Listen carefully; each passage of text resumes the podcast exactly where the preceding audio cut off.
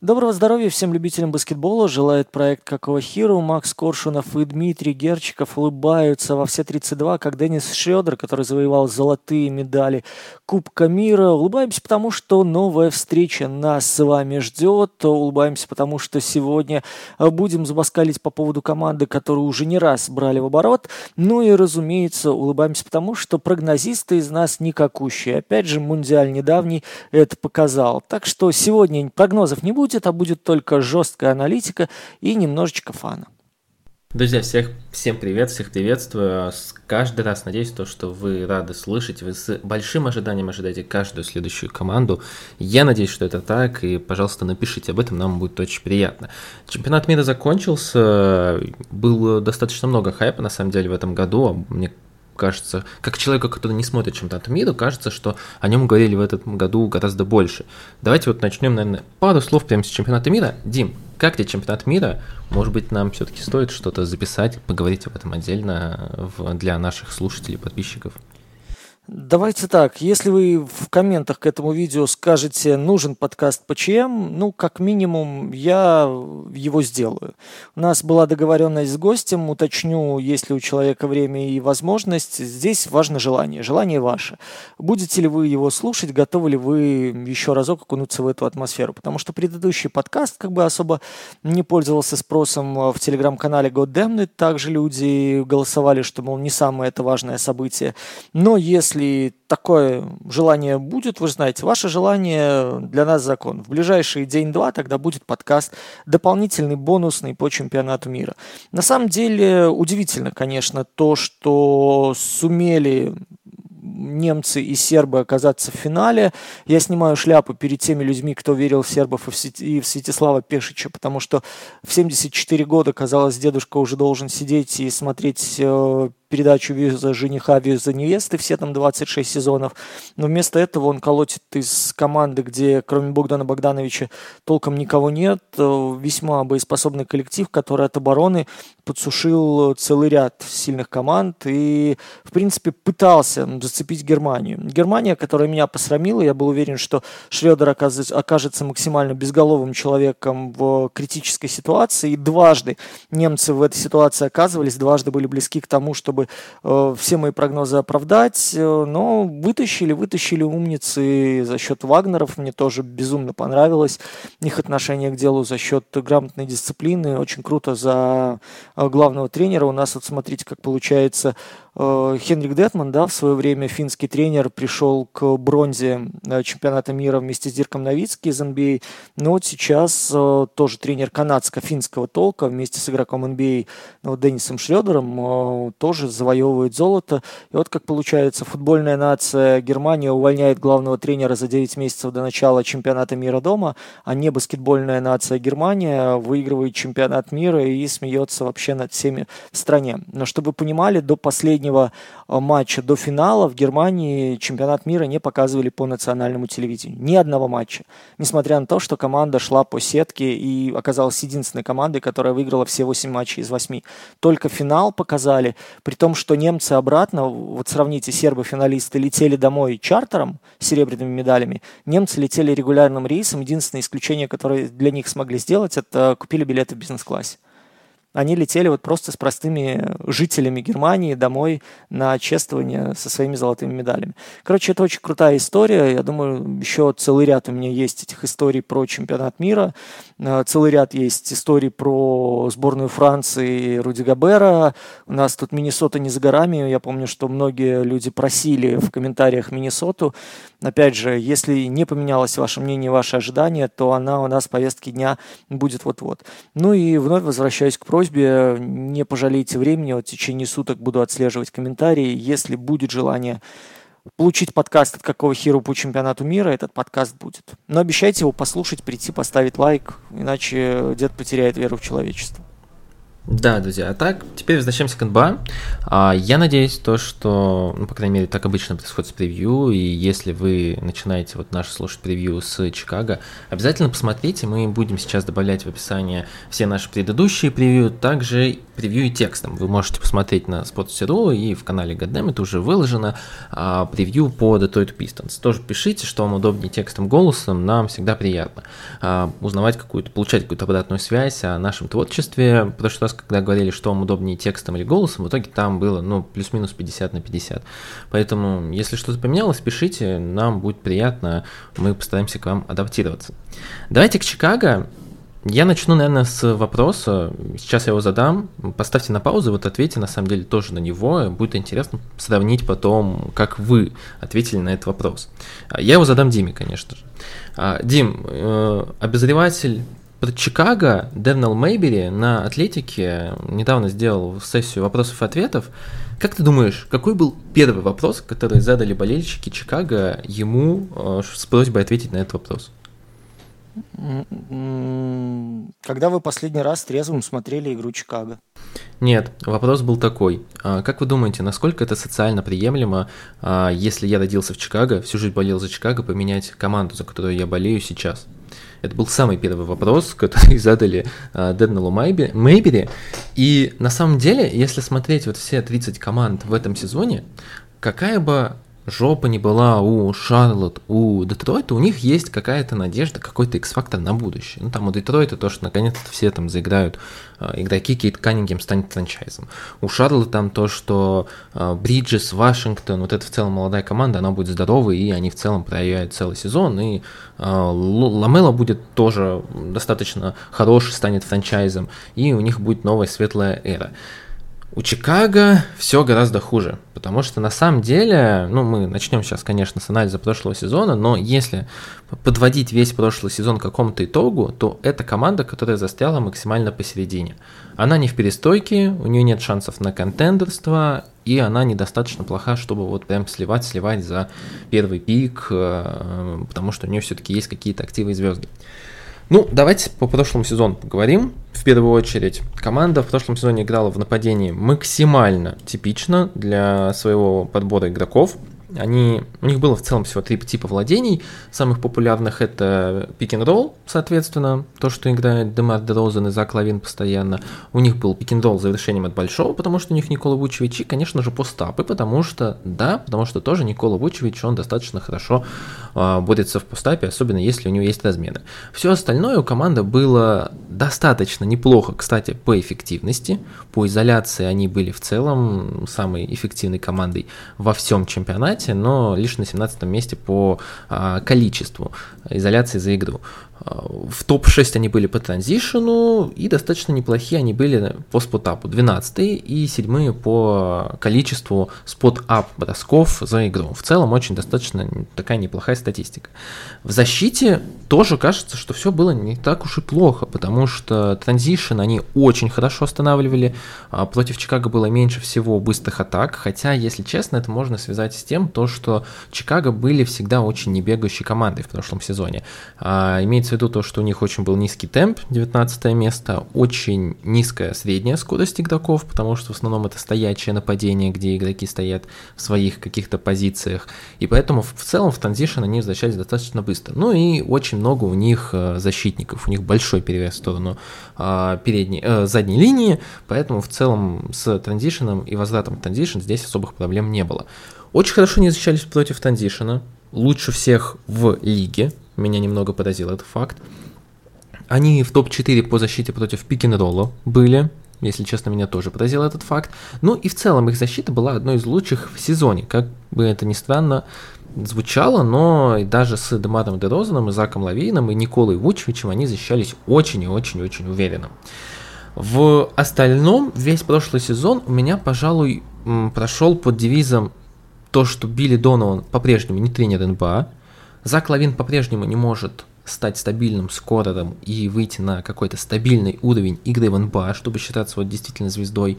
Демар Дерозан по-прежнему остается Демаром Дерозаном, и, наверное, уже нужно перестать от него хотеть чего-то большего. Это просто Демар Дерозан со своими минусами, и от этого, к сожалению, никуда не уйти. А молодые игроки Чикаго Буллс по-прежнему не прогрессируют, возможно, по моему мнению, по причине номер один. Потому что Билли Донован, к сожалению, до сих пор не тренер НБА. Но это сугубо мое мнение. Сейчас мы послушаем Диму. Возможно, Дима нашел больше положительных сторон в прошлом сезоне Чикаго. Ну, давайте сейчас по порядку. Первое, давайте вспомним, что Чикаго закончил у нас сезон с отрицательным балансом победы и поражений 40-42, выбил Торонто в плей-ин, проиграл Майами. То есть, в принципе, самый яркий эпизод э, выступлений в плей-ин – это крик дочери Демара Дерозена. В принципе, мне кажется, этот крик издавали все болельщики Чикаго на протяжении сезона, особенно когда видели, как команда пытается играть нападение и как команда его пытается разнообразить. Отметим с вами, да, что при том, что они всего там 113 очков набирали за игру, Макс про защиту говорил, минус 111,8, то есть, в принципе, по э, этапно, если да, брать отрезками, в принципе, они то и дело входили в топ-5 защиты по сезону. Э, это хороший знак, это, казалось бы, в принципе, объясняет стилистику главного тренера, дает право команде на существование и на развитие. Но вот в чем есть загвоздка. И опять же, возвращаюсь к вопросу, который ты задавал. Да? Чикаго очень серьезно ставит на комьюнити, на игроков, которые росли в этом регионе, и они подписывают, да, людей. Сейчас вот посмотрите, которые остаются в команде, э, с прицелом на то, что эти люди не просто выступают за коллектив, да, там за эмблему на груди, а не за фамилию на спине, но Тут, еще извини, сражаются... что тебе, вот, пожалуйста, извини, э, я просто скажу один факт, который я не знал до подготовки к этому подкасту. Майк Эверсли, это генеральный менеджер, там на самом деле не Корнишов, генеральный менеджер, он, по-моему, вице-президент по операциям или что-то такое. А Майк Эверсли, он генеральный менеджер, самый немедийный, он выбран на драфте Чикаго, он родился в Чикаго, он э, в колледж пошел в Чикаго и всю жизнь живет в Чикаго. И дети его тоже сейчас учатся в Чикаго. Он под полностью человек, который всю жизнь провел в Иллинойсе. Ну, Ая Дасунму, да, вот это чувак, который уроженец Чикаго, как бы его подписание вот э, под, подчеркивали э, руководители Чикаго, что мы вот оставляем людей, которые находятся с нами, которые нам дороги, которые знают ценность э, местного вот этого колорита, понимают нас в буквальном смысле слова, ну и так далее. То есть у них это определенный пунктик, и они даже программу делали, когда у них идет Bulls Fest, подчеркивая, что для нас первоочередно главное – это собрать всех людей в комьюнити. Для нас очень важно ни одного ребенка не пропустить, который э, здесь воспитывается, там, условно, на духе Джордана, бла-бла-бла. Ну, вы понимаете, да, посыл в том, что э, здесь у нас люди, которые дорожат регионом. Когда они забирали сейчас э, Джована Картера из Милуоки, все, естественно, вспомнили, что он из Иллинойса, что это человек, который возвращается домой. Ну, и вот эта вот э, тема постоянно муссируется. То есть вы понимаете посыл людей, которые говорят, мы мы не хотим болеть за Чикаго, хотя здесь родились, э, выросли и все время ходили на эту команду, покупая абонементы, это реально нож в сердце. Это реально показатель того, что вся э, пиар-стратегия э, вокруг команды, она разрушается. Она прямо вот на ваших глазах превращается, ну, да, там из, золо, из золота превращается в черепки. А, что мы с вами еще увидели по ходу минувшего сезона? Седьмой раз за 10 лет Чикаго не проходит в плей-офф. А, Чикаго имеет ощутимые проблемы, которые видны невооруженным глазом с подготовкой организации и реализации дальних бросков. У Чикаго огромные проблемы со спейсингом, с тем, чтобы определить точки для шутеров, с тем, чтобы определить самих шутеров и совместить два в одном. У Чикаго огромные проблемы с поддержкой со скамейки людей, потому что э, защитная концепция, она окей, э, более-менее реализуется, потому что люди, выходящие со скамейки типа Коби Уайта, могут подтащить, могут помочь. Люди, которые переходят на чужую половину, фактически работают от мяча, а не к мячу. И это тоже соперники прекрасно знают. То, что ударило по Чикаго очень серьезно, это очередное отсутствие Бола. Понятное дело, что Лонза этот был э, тот баскетболист, который где-то у вас немножечко наберет очки, где-то у вас сможет э, связать переднюю заднюю линии, где-то сможет спровоцировать стяжку. В общем, тот самый человек, который мог грамотно делить мяч между Демаром Дерозаном и Заком Лавином, и при этом э, структуру в три маленьких, а то и в три с половиной маленьких с Вучевичем на позиции центра, время от времени даже превращать в five-out.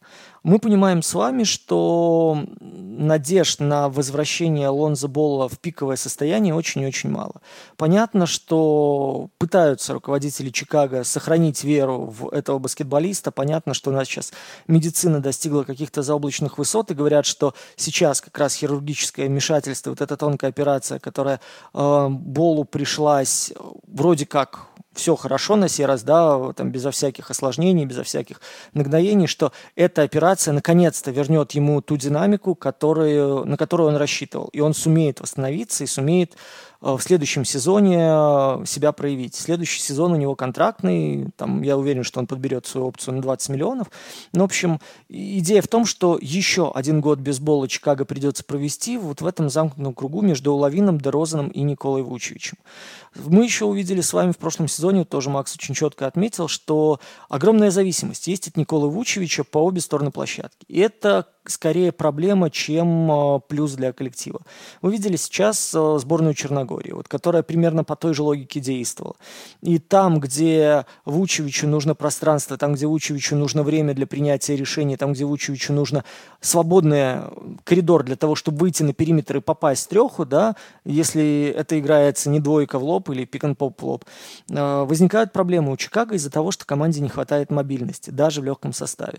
Это все прекрасно читали соперники, это все прекрасно было видно, и как результат предсказуемость Чикаго особенно в ровных матчах, концовках, э, в вынужденном уходе э, где-то в баскетбол средних бросков Демара Дерозана, либо же Айзабол под э, Зака Лавина, делает команду крайне ограниченной в плане организации атаки. Сейчас даже на Востоке это беда, даже на Востоке это очевидная уязвимость, которой, разумеется, соперники пользовались. Так что нет ничего удивительного в том, что при таких ограничениях и при таком дефиците, в том числе и кадровом, Чикаго остался без плей-офф, и Чикаго сейчас выглядит ну, максимально обреченным в плане какого-то долгосрочного развития. А, сейчас я предлагаю немного по нестандартному пути пойти. Обычно мы говорим о межсезонье, но я на самом деле, наверное, предлагаю в контексте Чикаго сначала поговорить о главном тренере, чтобы закрыть уже вот этот вот вопрос по Билли Доновану. В моем понимании, Билли Донован всегда был тренером, который сам не понимал, что он хочет делать. С одной стороны, он вроде бы coach-friendly тренер, который никогда не старается сломать игроков. Что я имею в виду под сломать? А, условно, когда, ну, я не знаю, вот какой хороший пример привести. А, вот, ну, конечно же, Эрик Споэльстра. Ты приходишь к Эрику Споэльстре, ты в целом, там, я не знаю, умеешь хорошо бросать из дуги. Окей, значит, ты будешь хорошо бросать из дуги, сейчас мы тебя научим защищаться в зоне, и ты будешь бегать еще вокруг заслонов э, на получение мяча. Нормально все будет, окей. А, приходишь к Билли Доновану, Билли Донован никогда не будет стараться а, тебя адаптировать под что-то новое. Возможно, это и правильно, возможно, это и хорошо. Но вот вспомните его карьеру. Был, когда он главным тренером Оклахомы. Он пришел в Оклахому, он не старался никак менять ни э, Рассела Уэсбрука, ни э, Пол Тоджерс. Его, в его период был же уже, да, по-моему? Напомни мне, пожалуйста, Дим. По-моему, да. Ну, будем считать, что да, в общем, пока э, Дима это проверяет, по-моему, да.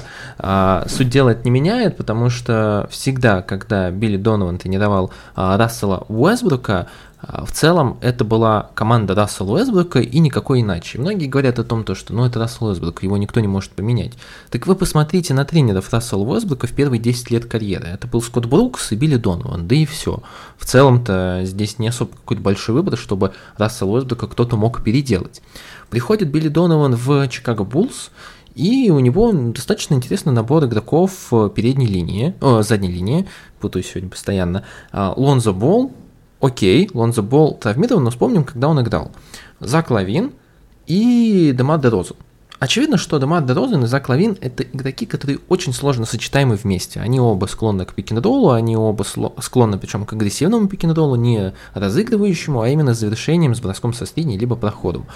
Это в целом нужно как-то совмещать так, чтобы это работало на всю команду. И это очень тяжело, потому что э, если один играет пик второй выключается, как и в целом половина команды выключается. Патрик Уильямс будет стоять в углу, хотя Патрик Уильямс достаточно талантливый молодой человек, которого можно развивать, и можно было лепить из него по меньшей мере Пиджей Вашингтона, по большей мере какого-нибудь очень интересного фри-инди исполнителя с возможностью атаковать э, клоуза, клоузауты при получении мяча на, в углу.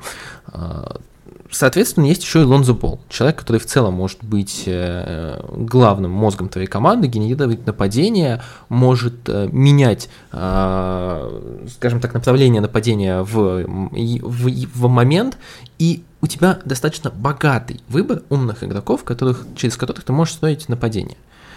Но, опять же, это Билли Донован, он просто отдает мяч то за Кулавину, то Демаро Дерозану, то Лонзо Болу, который исполняет, по сути, функцию человека, который дает первую передачу э, в начале атаки и бросает из дуги. Я не знаю, как назвать эту позицию, но он не выполняет позицию разыгрывающего не потому, что он не может, а потому, что просто у него нет владений.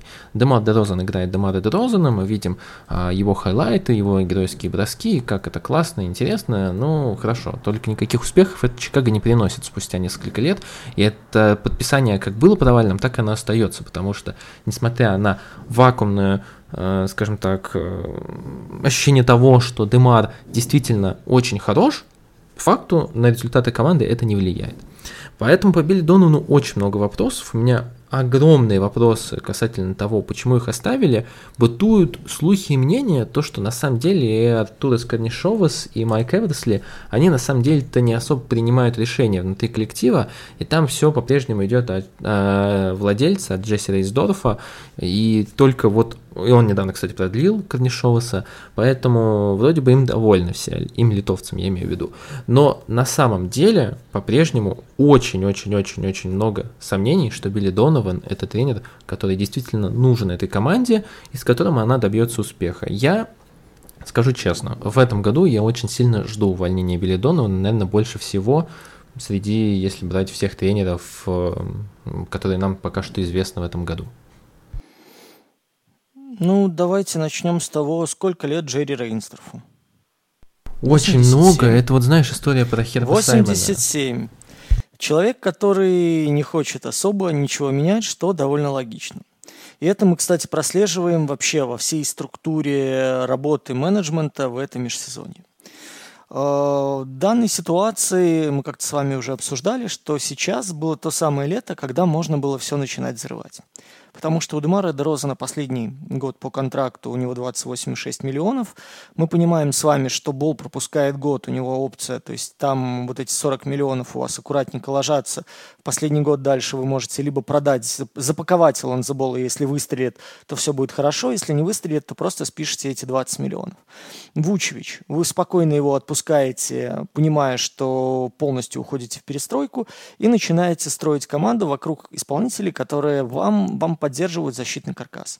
У вас в данной ситуации нет вообще э, такого глобального драйвера, да, в плане альтернативы за Лавину. У вас есть ключевой альфа-самец, который вплоть до 27 года будет сидеть у вас на балансе.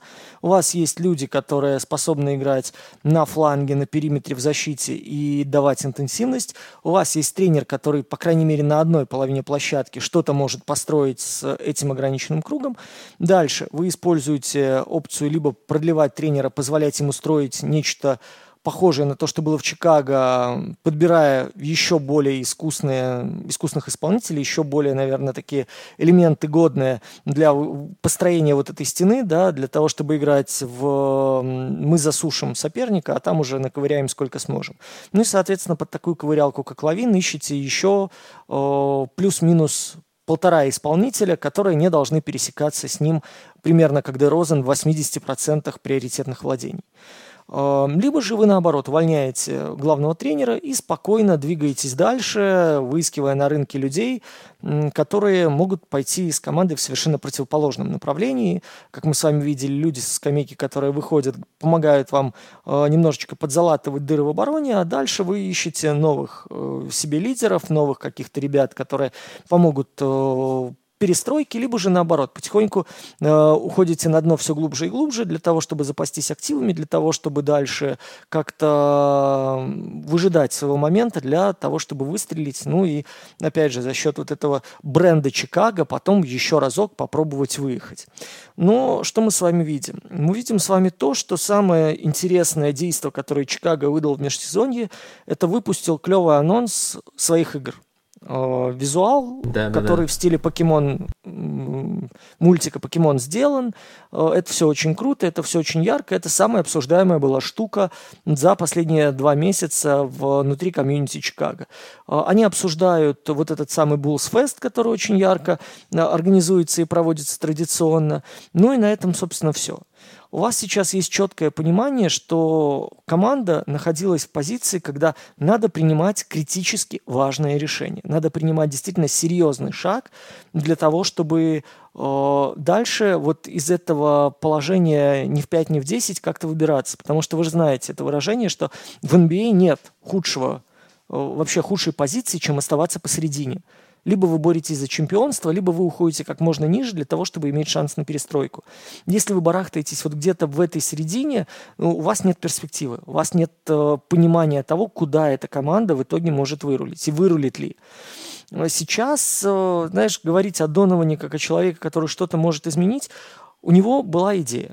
Здесь я немножко с тобой поспорю в плане того, что да, там он всех гробит, он всех там ограничивает и так далее. У него была идея. У него была хорошая идея с тремя маленькими, у него была хорошая идея с Вучевичем, раскрывающим и бросающим, и постоянно двигающимся, и остающимся на периметре, и, возможно, превращающим пятерку five out.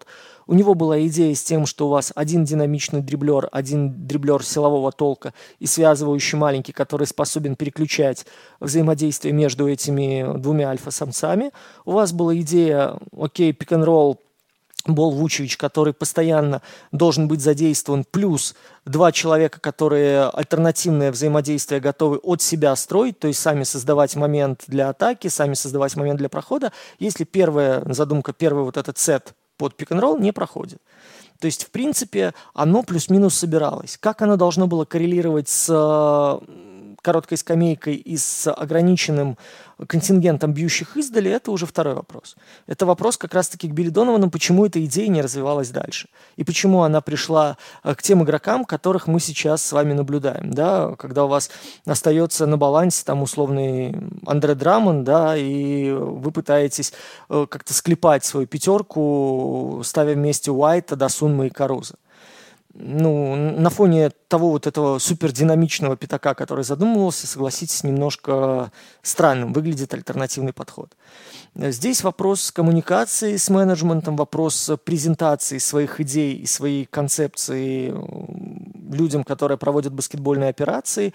Здесь вопрос работы на рынке и привлечения свободных агентов, либо участия в обменах так, чтобы э, твой состав становился лучше. Это уже, мне кажется, вся целиком структура Чикаго Буллс, пол, полные изъяны, в которые не выкладывается на полную катушку, которая, опять же, ограничена, осторожно, примерно так же, как и Джерри Рейнсдорф.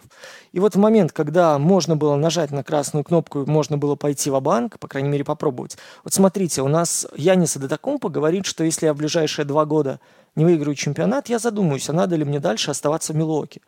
Люди видят, что Майк Буденхольцер, приводивший команду к чемпионскому титулу, уперся в потолок. Они лупят по красной кнопке, выбрасывают тренера. Они ставят Эдриана Гриффина, который приходит как раз-таки с большим планшетом, с наработками, с концептами и говорит, я хочу вот я не развивать в эту сторону, хочу двигаться с Миддлтоном и Холидеем туда-то. Мы не дорабатывали вот здесь в определенных моментах в защите. Исправив это, мы сможем вернуться плюс-минус на уровень претендентов. Это хорошая идея, по тому, что каждый из ключевых компонентов у вас дальше развивается. И у вас есть у тренера понимание, как его использовать, включая с, э, микс и игроков резерва. У нас есть люди, которые приходят типа Уилла Харди, как в Юте мы разбирали, да, что окей, я готов раздать ключевые активы, если вы хотите, чтобы я прокачал двух оставшихся ключевых баскетболистов, я от них буду отталкиваться. Но мне тогда в плане обменов, посмотрите, вот идеи компенсации, да, которые Юта вытаскивала, кроме пиков, какие люди приходили? Эти люди у Харди начинали работать. И эти люди сейчас являются активами для дальнейшего построения команды. И опять же, это тренер, который в прошлом году пришел дебютантом со свежей идеей, со свежим взглядом и с возможностью работать дальше мы приходим к тому, что Билли Донован – это та же середина, которая не может двигаться ни туда, ни сюда в силу ограниченности. Потому что если у тебя есть идея развивать дальше 4 или 5 out, да, четыре маленьких и один большой с угрозой издали, ну тогда вам надо заходить на рынок и искать дальше возможности. Добавлять в обойму людей, которые готовы атаковать с периметра, которые готовы растягивать пространство, которые готовы быть снайперами. Вы выбираете Дживона Картера по защите и по тому, что он может быть Лонзо на минималках, отдать очевидную передачу и лишний раз ну, не участвовать в этом дележе мяча альфа-самцами. Что у вас дальше по ходу? Ну, еще один Тори Крэйг появляется, и там условный no-name. Ну, про летнюю лигу я даже говорить не хочу, про все, все вот эти вот идеи, которые пробовались, которые использовались, и когда у вас, мы как-то вспоминали с Максом, по-моему, уже эту историю про то, что бегали четыре высокорослых головореза, когда Чикаго, очевидно, искал маленького игрока в розыгрыш э, в основную команду. Вместо этого перебирались какие-то топтуны, которые на дуге, на высоком видении пытались друг другу показать, дай мне заслон, я сейчас пальну издали и покажу, что я второй Вучевич. Вот в этом контексте получается так, что, э, знаете, у нас есть уже какой-то паттерн, по которому мы движемся и который мы соблюдаем. Но зачем нам привносить новые элементы, зачем нам пытаться его изменить, если и так, в принципе, в прошлом году почти все прокатило мы почти добрались до плей-офф. Ну вот сейчас по тому же принципу, если живет так владелец, если живет так главный человек, чего выпендриваться людям, которые стоят на капитанском мостике. А, небольшой факт-чекинг самого себя пока что э, скажу. Да, Пол Шот действительно играл в том сезоне, когда там был Билли Донован. Здесь я не ошибся, к счастью. По Билли Доновану хотел сказать только последнее с тобой обсудить и закрыть эту тему, перейти к межсезонью а, и уже дальше по следующим темам. А, что меня действительно волнует, и то, что тоже спрашивали на атлетике, у аналитика атлетика, о, аналитика Чикаго в атлетике, а, это развитие молодых игроков.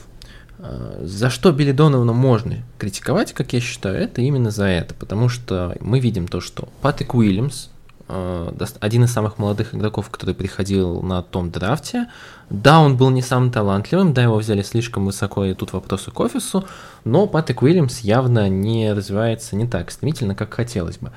Мы видим Коби Уайт, который очень сильно стагнирует, подписал в этом году новый контракт с Чикаго, но в целом-то по Коби Уайту можно сказать то, что это игрок, который не тянет на стартовый состав команды НБА сейчас. Со скамейки да, но не стартовый состав. Айода Сунму с первого сезона не то, что не прогрессировал, но окей, возможно, это факт от второго сезона, но в целом во втором сезоне, как мне кажется, он был хуже, чем в первом. А, ну, можно еще сказать по мелочи про, я не знаю, а, Терри, Дейлина Терри, но ладно, он совсем уж новичок, тут ничего как бы говорить не стоит. В целом, да, можно придаться к самому материалу, с которым приходится работать среди молодежи, но, как мне кажется, Билли Донован и здесь не особо правильно развивает игроков, не особо правильно их использует, не особо хорошо стремится их развивать. Ну, это лично мое мнение. Ох, слушай, я предлагаю немножко на другом человеке сконцентрировать внимание. Впервые, вот э, вру, второй год к ряду сейчас э, Чикаго видоизменяет тренерскую структуру. Если я правильно гуглил и правильно себе отмечал в записках, у них в прошлом году появился новый глава отдела по развитию игроков. И вот этот самый человек э, сейчас взял в межсезонье очень любопытного коллегу мужичка по имени Питер Паттон. Он будет новым главным тренером по shooting coordination, то есть координатор бросков по постановке, по работе, по механике и так далее. В общем, бросковый тренер, если максимально упрощать и немножко топорно об этом говорить. Э, чувак работал в Миннесоте, чувак работал в Далласе, чувак работал в Европе. Э, что важно, он э, очень позитивно прокачивал Луку Дончича, что подтверждал сам Дончич. Он очень позитивно работал по броску с Джейленом Брансоном, что подтверждал сам Брансон.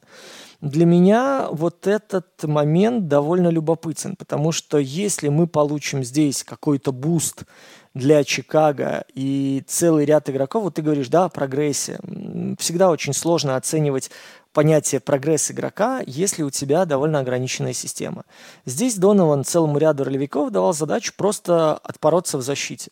Дальше уже на чужой половине ваша задача грамотно поставить заслон или просто убежать э, из того места, где идет атака, дабы не создавать трафик.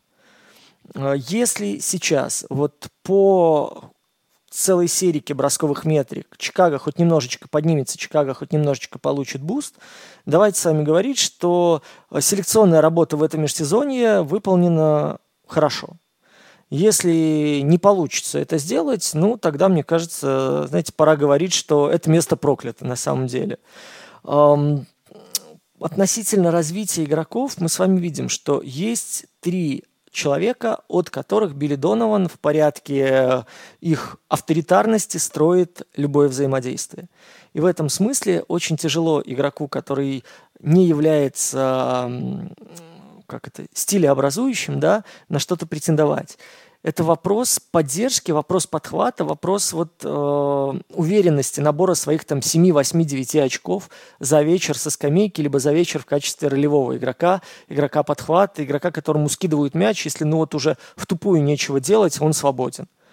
Мне кажется, сейчас э, Билл Донован глобально менять, разумеется, ничего не будет, но если малейший вот этот вот нюанс будет откорректирован, и мы с вами увидим, что кого-то хоть чуточку это приподняло и открыло возможность бить поувереннее, бить поспокойнее, ну, я думаю, что Чикаго как минимум станет, ну, если не чуть опаснее, то хотя бы чуточку разнообразней. А там, глядишь, и Доновану подскажут, что надо чуть шире смотреть на свою ротацию. В принципе, надо о ротации задумываться. Хотя, знаете, глядя на то, кто там ассистирует Билли Доновану, кроме Криса Флеминга, ну, как-то сложно так сейчас сказать, что человек может серьезно вложиться в схему, и человек серьезно может там э, поменять мнение тренера о том или ином баскетболисте скамейки. Не, ну там Морис Чикс был, по крайней мере, в прошлом сезоне. Я не знаю, остался ли он на этот.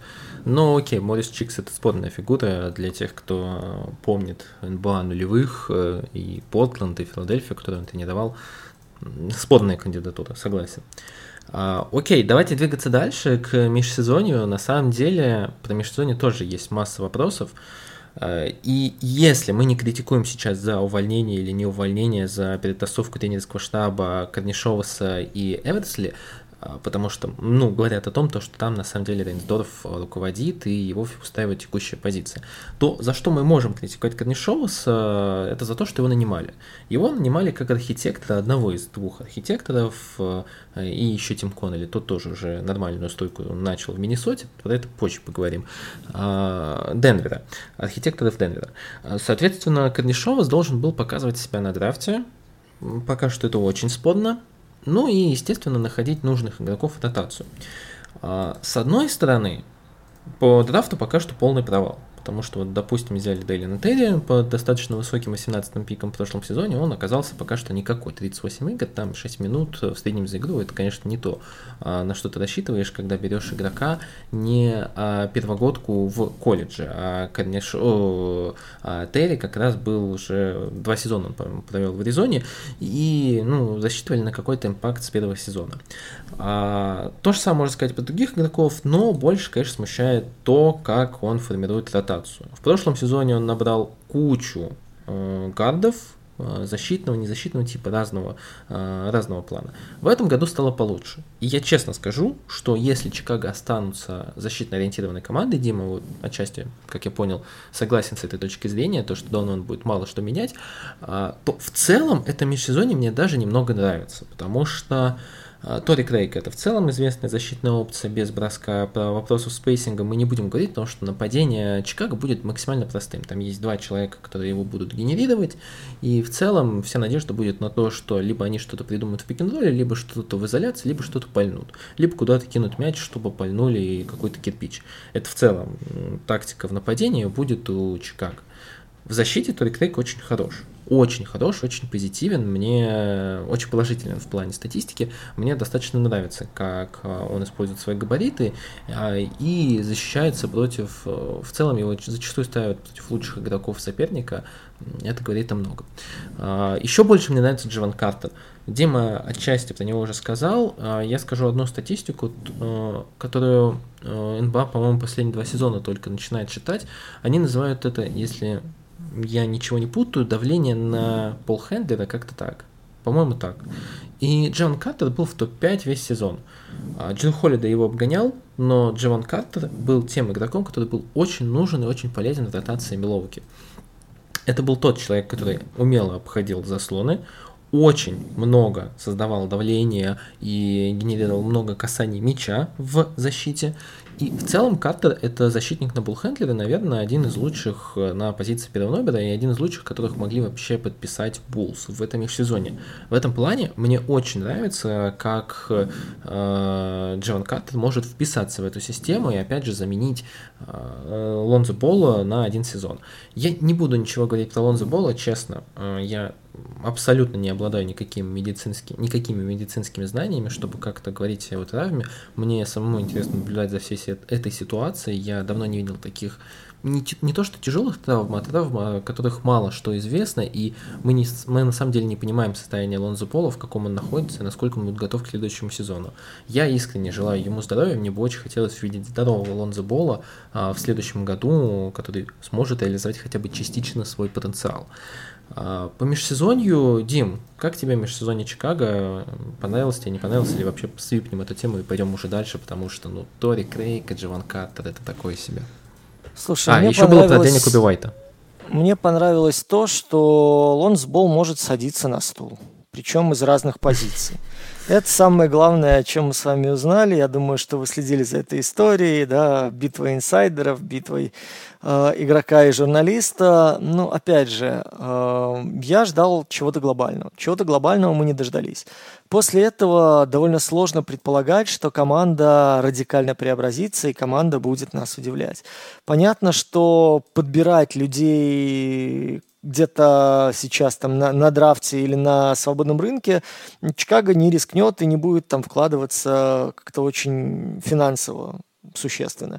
Плюс ко всему, у как раз генерального менеджера спрашивали да, про развитие игроков. Он говорит, слушайте, меня устраивает то, что делает Дасунму. Я считаю, что это наш успех. Я считаю, что э, у нас игрок прогрессирует. Я считаю, что он прибавляет в скиллах. Но если мы сейчас меряем успех франшизы или да, там, глобальное изменение внутри команды э, большей интенсивностью защитных действий ролевого игрока, выходящего со скамейки, но это во многом говорит и об амбициях клуба, и о какой-то там философии, о какой-то логике, и о том, какие задачи клуб сам перед собой ставит. Сейчас мы с вами понимаем, что это так, Чикаго это реально чемодан без ручки. То есть Чикаго, который есть в данной ситуации, это команда, которая зимой попробует сдать Демара Дрозена в его 33, по-моему, да, команда, которая э, за, уже за него получит попробует получить какие-то активы. Подумает, что там делать с Лонсболом за счет э, этого следующего года. Ну и дальше уже будет смотреть, что там остается с... Э, продолжит ли какую-то там условно продуктивность плюс-минус показывать Никола Вучевич, что делать дальше с э, свободными средствами, потому что сейчас мы с вами понимаем, что Чикаго э, довольно аккуратно распоряжается деньгами, и они аккуратненько вписались под э, насколько я понимаю, порог налога, да, у них там что ну, прям самая малость, они подгонялись, насколько я понимаю, под это дело.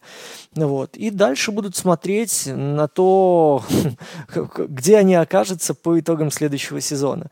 Понятно, что в такой ситуации задумчивости, давайте так назовем, какие-то межсезонные мувы обсуждать смысла нет. Здесь идея, хотелось бы увидеть более глобальную концепцию развития, да, понять, на что мы замахиваемся в будущем, и насколько активно и агрессивно готова эта команда идти дальше у нас, ну, вот в ближайшее, допустим, перед Юрьевым днем трансферное окно.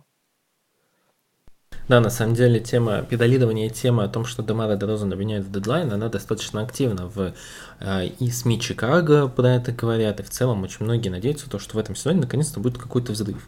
Ну, в хорошем смысле взрыв команды, что пора и от Дерозана избавляться, и от Вучевича, половину вопрос. И, наверное, стоит обсудить вот как раз следующей темой, кто главная звезда этой команды и чего от него ждать, почему он главная звезда, э, насколько он вообще легитимен да, Это давай. я тебе легко отвечу сразу Биг Бенни.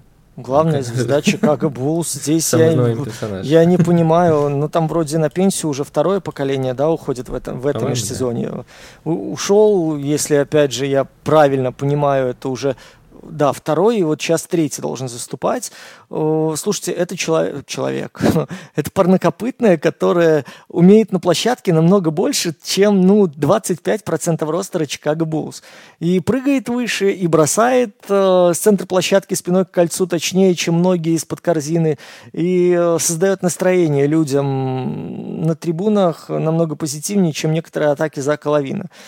Честно говоря, я вот гляжу порой на Демара Дерозана, который выбирает момент для дальнего броска, так вот э, Биг Бенни разбрасывает попкорн, мне кажется, с куда большей кучностью, с куда более высокой кучностью, чем Демар де Розен. Поэтому сейчас видеть каких-то других героев, каких-то других лидеров в Чикаго, ну, у меня не получается. Ну, стоит все-таки поговорить о втором, третьем лидере в списке лидеров, э, я не знаю, как член организации Чикаго Буллс Заки Лавини. Но перед тем, как поговорить о нем, на самом деле, э, ты упоминал несколько раз э, интервью, э, которое вот давал генеральный менеджер, именно генеральный менеджер, я имею в виду, как его, я его снова забыл, фамилию, Эверсли, по-моему, да. А, мне оно очень не понравилось, честно тебе скажу. А, для тех, кому интересно, напишите, пожалуйста, мы его опубликуем куда-нибудь, мы его опубликуем с Атлетика, а, потому что там было интервью, и журналист Атлетика все пытался какую-то информацию выудить, а Эвансли каждый раз отвечал, ну да, да, все очень хорошо, все классно, и я помню, как он у него спрашивали вопрос, вот что ты будешь делать с Демадом Дерозом, такой, Demar been great, что ты будешь делать с Бильдоном? Billy's been terrific from day one ну, что-то такое. То есть э, там такое интервью получилось очень как будто Слушайте, это вот прям мне напоминает э, одну из команд, в которой мне доводилось работать в свое время, в Минских Цмолках. Знаете, у нас был, э, ну, он и сейчас, насколько я знаю, там генеральный директор. Но вот команда 15 лет не может выйти в плей-офф Лединой Лиги ВТБ. Он говорит, ну, мы пытаемся, мы пытаемся. А что вы для этого делаете? Мы хотим.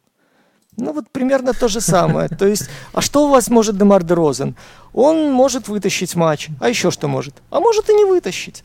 Ну, это вот такая реалия, знаете, когда э, ты хочешь выглядеть пиар-молодцом, ты хочешь выглядеть э, политкорректным, и ты хочешь выглядеть понятным для своей аудитории, но при этом не можешь сказать правду или не хочешь сказать правду. Потому что, э, мне кажется, самое ужасное, вот почему болельщики Чикаго так вот реагируют сейчас на свою команду, э, там же нет глобальных ожиданий. И все прекрасно понимают, что сейчас у Чикаго нет суперзвезды, которая может в одиночку изменить ход противостояния. И вот мы сейчас с тобой поговорим об этом, да, там, в контексте «хочешь Дерозана, хочешь Зака Лавина». Есть человек с хорошим скиллсетом, есть человек, который целым рядом приемов гарантированно набирает очки. Есть человек, который из-за большого объема и довольно энергозатратного режима набора очков становится так или иначе уязвим в защите. Есть человек, который пропускает, чем дальше и чем более интенсивно играть, тем больше он пропускает через себя, и в него намеренно бьют, и его пытаются прятать, его пытаются оберегать, потому что его усилия нужны на чужой половине. Но проблема в том, что э, вот этот скиллсет, он шире не будет. И команда не помогает э, этому игроку максимально использовать свои сильные стороны, потому что у команды нет инструмента для того, чтобы облегчить ему задачу. И в этой ситуации э, отчасти игрок становится заложником той системы, того состава, который есть, отчасти за, становится заложником того, что он вот привык. То есть он вот в одной манере играет на протяжении своей карьеры. То есть да, он какие-то вещи пытается корректировать, но он не уникум. Он не тот Янис, да, который умудрился поработать и над штрафным, и над трехочковым, и над ассистами. Он э, не Леброн, который поменял по ходу жизни все пять позиций и, наверное, закончит как самый универсальный игрок современности он, ну, давайте выбирать разноплановых игроков таких, да, он не Стеф Карри, который сделал из игрока-шутера, игрока офбольного, игрока пасующего, игрока постоянно генерирующего движения, игрока, работающего без мяча. Тоже по ходу карьеры, подстраиваясь под обстоятельства, которые складывались в Golden State и совершенствуя свою игру. Uh, ну вот опять же, да, мы приходим к Заку Лавину и к Демару Дерозану. Скажи мне, чем uh, Демар Дерозан глобально отличается от себя Демара в прайме, и чем Зак Лавин отличается глобально от себя в прайме? А, слушай, ну я, во-первых, хотел сказать, а как же Андрей Дедамонт, потому что Андрей Дедамонт считает себя э, членом Зала Славы будущим, ему 30 лет, в самом расцвете, мне кажется, это большой улов. А, 126 килограмм живой мощи, мне кажется, вполне себе легитимный франчайз. Ну, видишь, даже Руди Габер у нас уже три трехочковых попал за карьеру. О. А у Дрозена, мне кажется, тоже было как минимум две. Ну, мне кажется. Э, я вру, как, я очень сильно скорбил сейчас э, Дема, э, Андрея Драмонда, потому что у Драмонда целых 15 трехочковых за карьеру, поэтому в целом готовый э, заменитель Николы Вучевича после обмена. Давайте к Заку Лавину. Э, на самом деле, я вот, да, я с тобой, наверное, на 95% согласен. Мне очень понравился твой спич в плане э, того, что я не могу себя назвать фанатом Зака Лавина, но мне очень нравится Зак Лавин.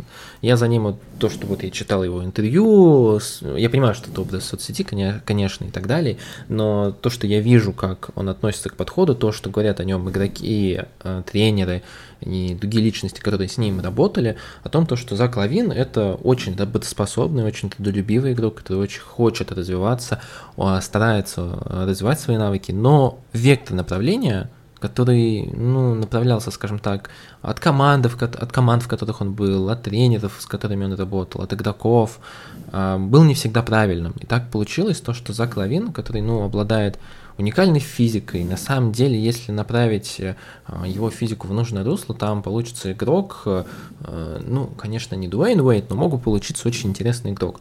Но так получилось то, что Зак Лавин всю свою карьеру работал с тренерами, которые играли в максимально топорный баскетбол и тем самым не то что заставляли, но направляли за Лавина в какое-то узко очень направленное э, стиль, узконаправленный стиль игры, который вот сейчас мы пожинаем. Э, условно в Миннесоте, когда он был Тим Тибадо, ну, мы сами понимаем, что Тибадо это не тот человек, который может построить какое-то интересное нападение и развивать вас как игрока в нападении. А, через него как раз могут в атаке развиваться люди, которые вот готовы пахать, готовы брать большой объем бросков и вот э, взять яйца в кулак и забивать. Ну, Джим Батлер, условно, вот мы видим. Это действительно вот продукт системы Тимбадов в хорошем смысле. Э, дальше у Зак Лавин был. Джим Боллин в Чикаго. Ну, мы сами понимаем, что Джим Боллин один из худших тренеров, который вообще был. Билли Донован сейчас. Это тоже тренер, который полагается на индивидуальные скиллы, но не развивается. То, о чем мы говорили в начале, о том, то, что Билли Донован и его работа с Расселом Уэсбруком. И так получилось то, что да, вот Дерозен это уже все, это продукт, это уже не изменить. А Зак Лавин очень стремительно приближается к тому моменту, когда тоже станет неким Демаром Дерозеном, игроком, который его уже поздно менять, и мы просто вот видим хорошего индивидуального игрока, который, к сожалению, заточен вот в свой скиллсет, и ты ничего из него больше ты не получишь. И для меня это очень большая проблема, потому что по факту э, за Лавина огромный контракт, он будет в Чикаго еще очень долго, и он, скорее всего, франчайз, но что получить от этого франчайза, учитывая то, что, скорее всего, вы закончите перестройку с э, лавином или не лавином в составе как раз к концу его контракта, я пока не особо понимаю. Есть ощущение, то, что Зака Лавина вместе с Вучевичем и Дерозаном тоже в ближайшее время стоит куда-нибудь упаковать и начать перестройку с получения хороших активов за Зака Лавина. Я уверен, то, что на рынке он еще стоит очень даже неплохо.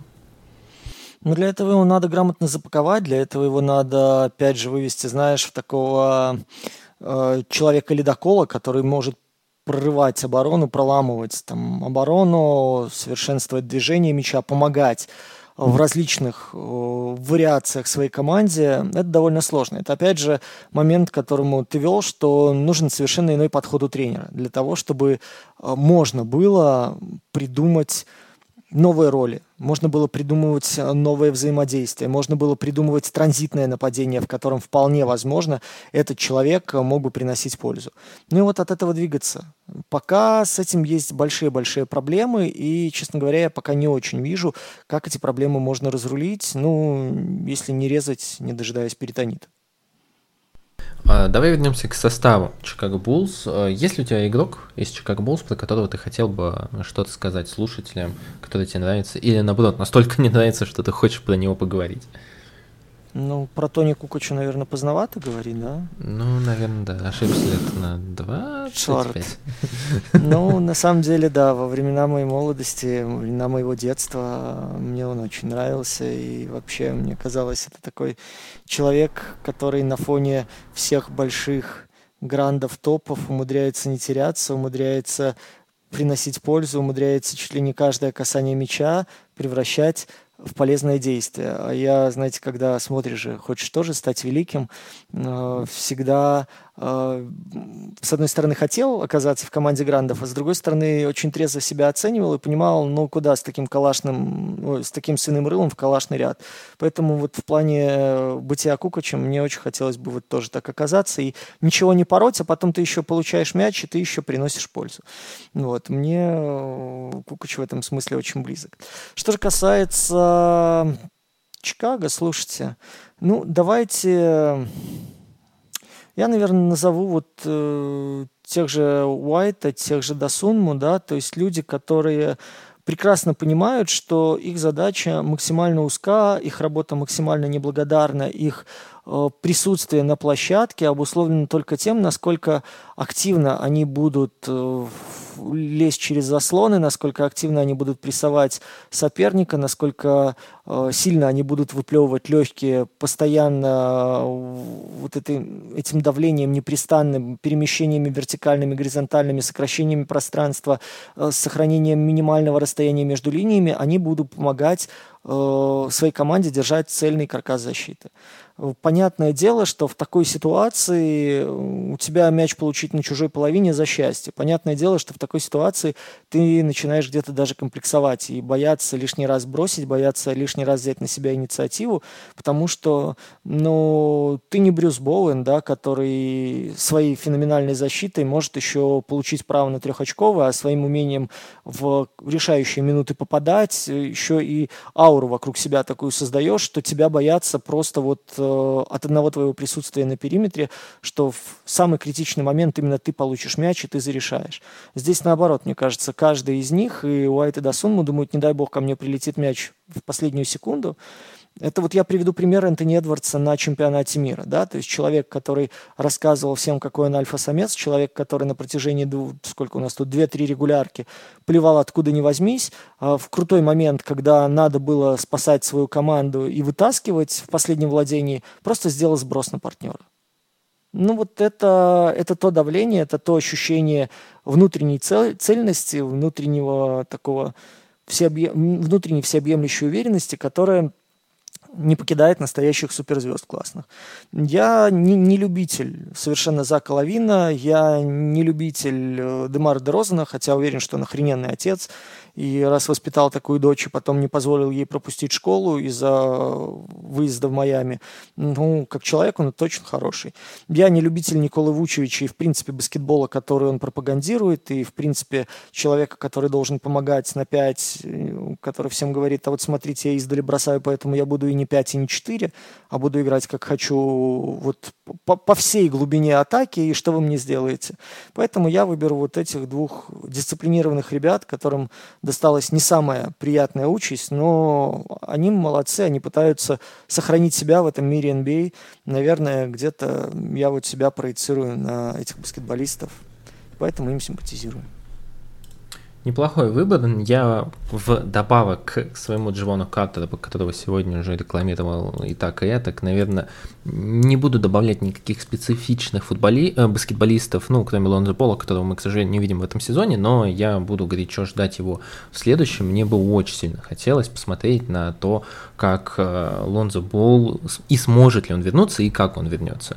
Любители чемпионата мира могут последить за Карликом Джонсом, который в этом году будет числиться в составе Чикаго Буллс, и, возможно, даже получит какую-то роль, учитывая травматичность лидеров команды, поэтому посмотрим. А, наверное, вот последнее что стоит сказать о Чикаго Буллс, это ожидания в следующем сезоне. Опять же, ожидания мы, как и э, в предыдущих выпусках, не будем стараться вам предсказать, сколько они одержат побед. Это очень много переменных факторов. В первой игре вот выйдет он кто-нибудь из игроков Чикаго, и не дай бог, как Гордон Хейвард в первой игре за Бостон получит страшную травму и пропустит весь сезон. Поэтому здесь мы не будем делать никаких предсказаний, но есть какие-то ожидания, которые, я уверен, и у меня, и у Димы а, будут отличаться, а, чего мы хотим от Чикаго Буллс, чего бы мы хотели увидеть в следующем сезоне.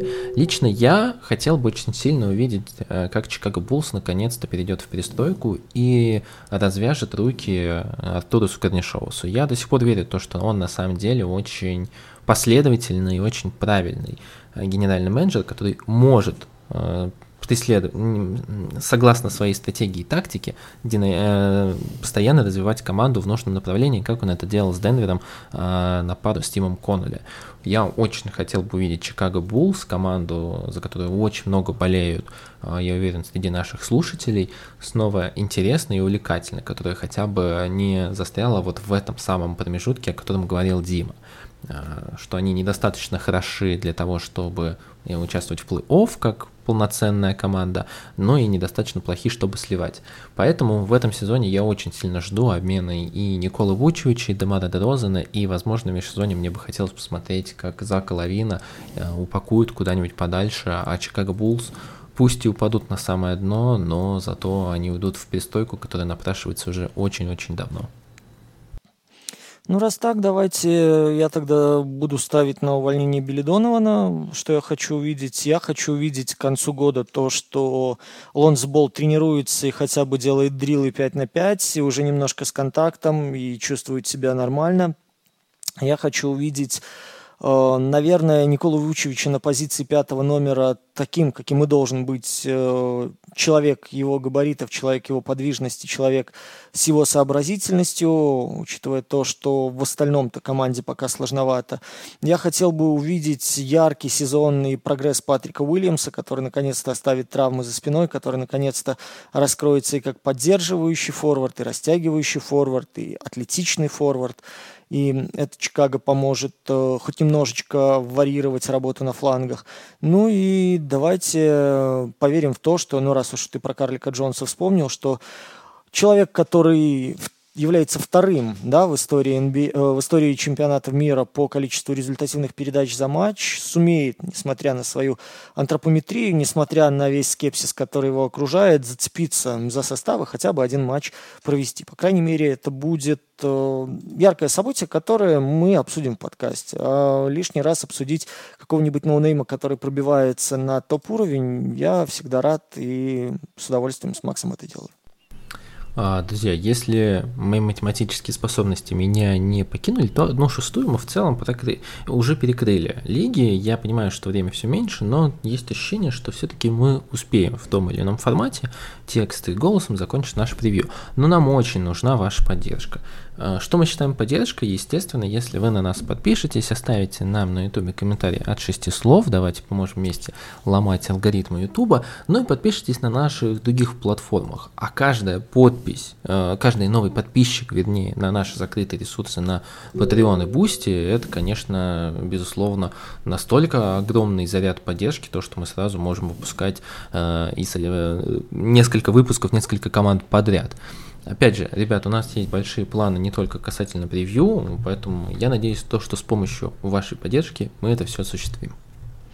Ну, по крайней мере, друзья, честно вам признаюсь, для нас каждая вот такая финансовая помощь – это возможность где-то прогулять работу или отказаться от какого-то дополнительного фриланса в пользу баскетбола. Так что считайте, что вы играете в такую прям реалити-игру, где можете, знаете, как Алиса в пограничье управляет судьбами людей, ну, в частности, двух авторов подкастов.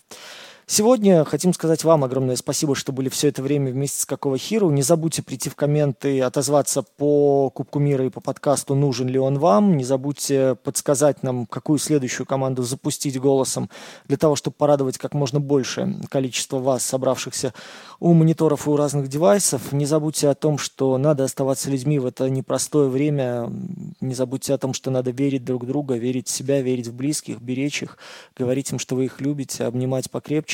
Не забудьте держать себя в руках и не отвечать на зло злом, потому что зла сейчас очень-очень много вокруг, и плодить его уж точно нет смысла.